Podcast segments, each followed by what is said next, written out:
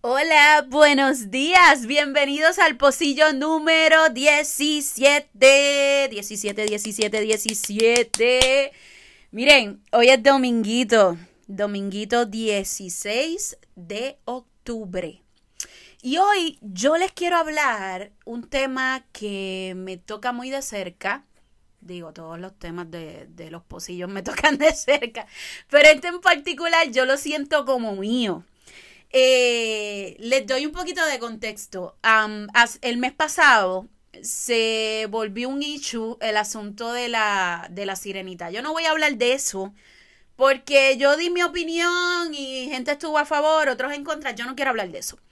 Pero yo sí quiero hablar acerca de la representación, de lo importante que es la representación para nuestras niñas, para nuestras adolescentes, incluso para nuestros niños también, varones. Eh, y yo les quiero contar, cuando yo era pequeña, yo no me podía identificar eh, en mi círculo familiar con nadie que fuera como yo. Porque yo nací eh, rara. rara en el sentido de que eh, mi mamá tenía el, pelo lacio, mi hermana también, tipo, o no lacio, como ondulado. Y yo salí a mi abuela materna, pero yo no compartí así como que tanto con mi abuela materna hasta yo sentirme al punto de, de identificarme con ella. De hecho, ella murió cuando yo tenía, qué sé yo, algunos 12 o 13 años. Y pues por asuntos religiosos nunca hubo una relación eh, bien cercana con mi abuela materna. Con el paso del tiempo me di cuenta por, por historias y cosas que me contaban que yo me parezco mucho a ella. Con, con el asunto de, de cómo yo soy, de mi carácter. Este, dato curioso, yo nací 8 de noviembre, mi abuela materna se llamaba Ricarda. Nació un 7 de noviembre. Escorpio, igual que yo. Entonces, pues cuentan las historias que era sabrosita. Pero yo no, nunca tuve ese, ese enlace con ella, pues porque por aspectos de la religión que había en mi familia, pues no compartíamos mucho con ella, solamente nos veíamos así poquitas veces.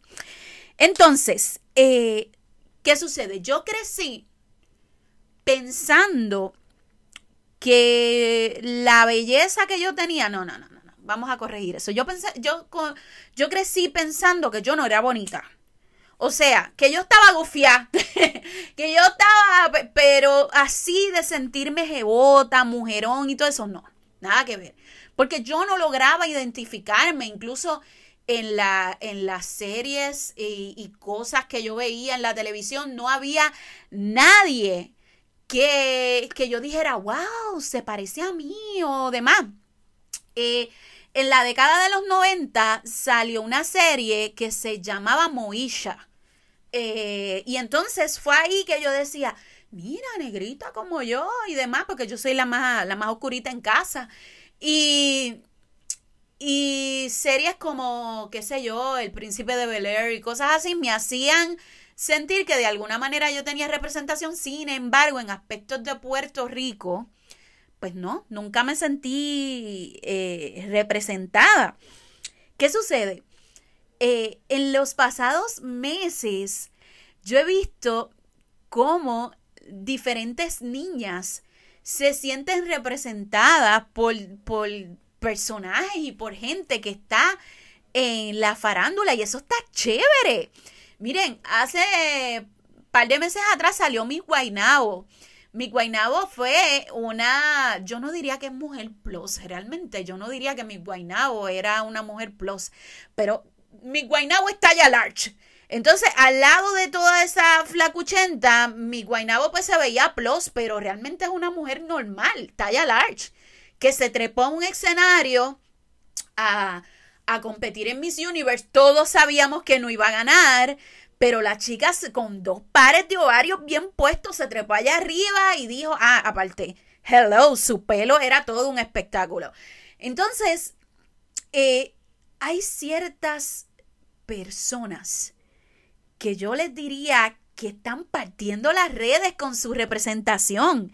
Eh, una de ellas, Leuris Valentín, yo no sé si ustedes ah, tienen la oportunidad, si no, búsquenla en Instagram. Ella, asimismo, ella tiene un podcast que se llama Vulgar Maravilla.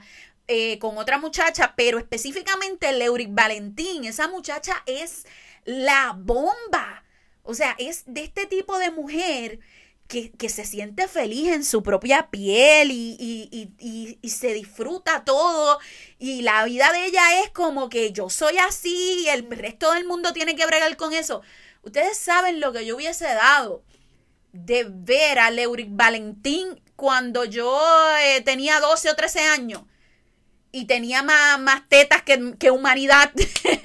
Entonces, yo siento que las niñas que están creciendo en este momento tienen una posibilidad infinita de verse representados en diferentes personas en los medios. También el asunto del pelo, yo lo he hablado incansablemente, pero tengo a Yolanda Arroyo Pizarro, eh, que ha escrito muchísimas cosas. Es una escritora puertorriqueña, pero muchísimas cosas relacionadas con amar el cabello afro. Eh, y eh, si les puedo, si me permiten recomendarle un libro afrofeminista, mm, se llama Afrofeminista. Eh, está increíble, es de Yolanda Arroyo Pizarro y es una joya. Así que cuando usted le pregunten o cuando usted escuche a alguien argumentando, no, que no hace falta que en todo nos quieran meter las personas negras, las personas de color.